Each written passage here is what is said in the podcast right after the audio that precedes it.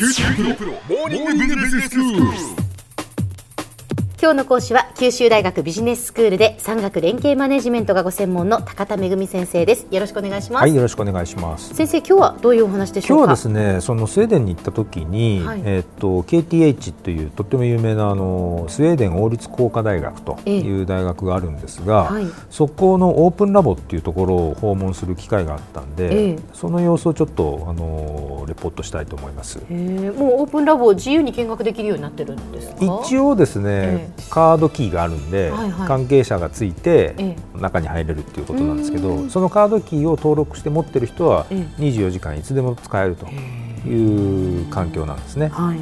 でこのオープンラボっていうのはですねこの KTH の最寄りの地下鉄の駅からキャンパスの敷地に入ってすぐのところの非常にアクセスのいい場所に立地してるんですね。でこれ理由があって、はい。これはあの KTH の学生だけじゃなくて、ええ市民の人たちにも一緒に気軽に利用してくださいっていうそういうあの意味合いがあってなんです。じゃあ市民の人たちもそうやって登録してカードキーを持っていたりするんですね。そうなんです。じゃあ何のためにこのオープンラボを作ったんですかっていうそのミッションなんですけれども、はい。これはストックホルム地域の居住者の生活の質これを向上させるために、うん社会イノベーションを実現できるような環境を作りましょうと。はい。で具体的には持続可能な都市開発、うん。それから高齢化への対応、はい。人々の健康教育という。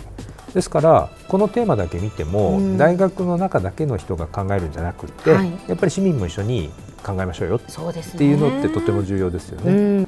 でこのキャッチフレーズがすごく面白くてですね、Where WeQ beats IQ っていうですね要するに IQ よりも WeQ の方が勝る場所っていうそういう意味なんですね。ほ IQ ってあのいわゆる知能を表すはい。IQ と、私っていう I っていうのがかけられてるんですけれども、ええええそれより IQ よりも WeQ っていう我々の知能をも寄せ集めると集めて多様性を持ち寄るっていう意味の WeQ っていう言い方をしていて。なるほど、まあ、そういう言葉を作ってるってことですね。だから WeQ の方が IQ よりも優れてるんだと。面白いね。みんなで取り組むことの方が、うんそうそう。でそれとってもなんかよくってですね、えでそういうキャッチフレーズがドーンと掲げられていて、うん。でみんなこうオープンに集まって、えでお互い協力しながら課題解決をクリエイティブになんか考えましょうよという雰囲気が作られてるんですね。はい。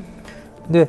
建物の部屋に入るとですね、えこういうクリエイティブなスペースにありがちなポストイットがこうベタベタ貼られていて、はいはい。でマーカーでこういろんなのがカラフルに書き込まれたりそういうホワイトボードがいっぱいあちこちに置いてあったりえあとこうゆったり座れるソファーの横に卓球台が置かれてたりとかして、まあなんかこう気軽な雰囲気でこうイノベーションに取り組めるような環境づくりがされてるっていうのがもえうパッと見てわかるんです本当ね。現代のやっぱスタートアップ企業のようなっていうかね、そのその中でこう活発にいろんなこう意見が交わせるような環境になってるんですはね。い、あのよくグーグルの本社なんてね、えーあの話題になったりすることありますけども、まあそういう方向性のやっぱり。コミュニケーションが取れて、そうええ楽しげな空間ですよね。はいでそこの壁にですねメインの壁にひときわ大きくこう書いてあるのがですね、うん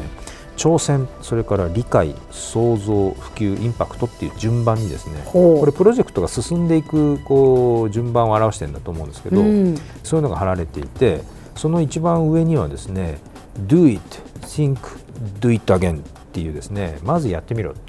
でそれから考えろ。ええ。それからもう一遍やってみろっていうですね、うん。うんまず考えろじゃなくてまずやれっていうことがこう大きく書いてあるんですね。はあでこれってですねやっぱりその誰も取り組んだことがないイノベーションっていうのは、うんどうやったら成功するかなんて分かんないしそもそも何がゴールかもはっきりしないんですよね最初。ですからまず行動しないと何も分からない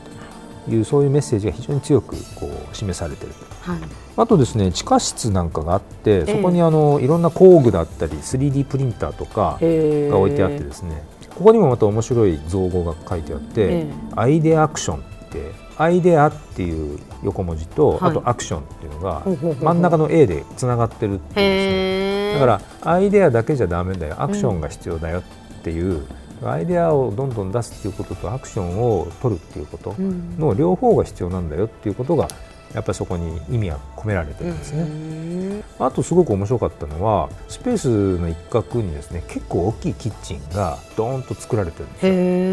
でなんか話聞いてみるといやスウェーデン人って料理大好きなんだよねみたいなことも理由としてあるらしいんですけれども、はい、だからしょっちゅうみんなお昼ご飯とかってお弁当買ってくるとかじゃなくて材料パパッと持ってそこで作っちゃう。作って食べるんですか？あの食べたい人にこう食べたらとかって、えー、あげたりするらしいんですけど、ね、でもよくですね実はイノベーションとそのクリエイティビティみたいなことっていうのは料理となぞらえて語られることって多いんですよね。はい、でまたその料理をする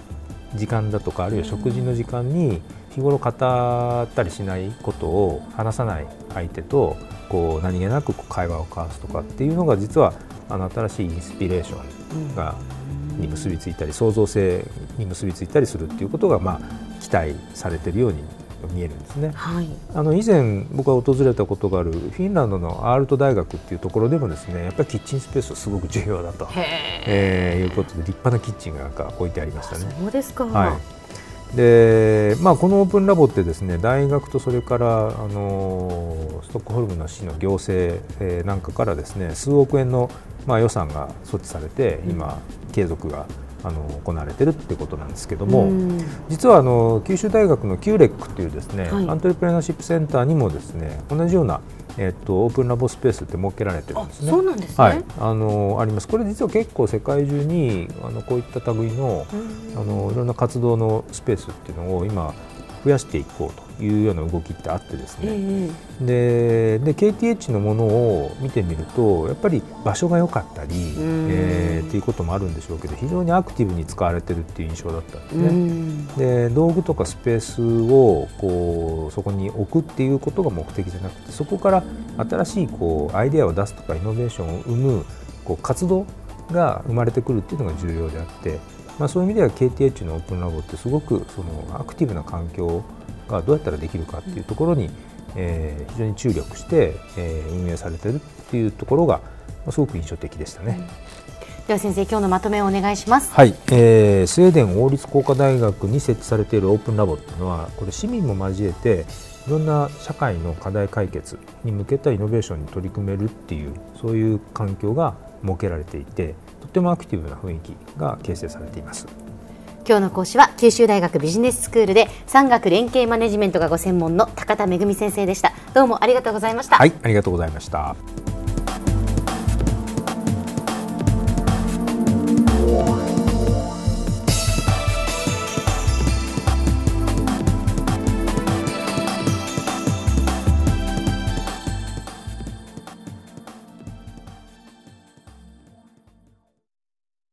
QT プロは通信ネットワーク、セキュリティ、クラウドなど QT ネットがお届けする ICT サービスです。九州中に展開した光ファイバー網を基盤に一番身近なビジネスパートナーとして九州の企業自治体の皆様をサポートします。詳しくは QT プロで検索を。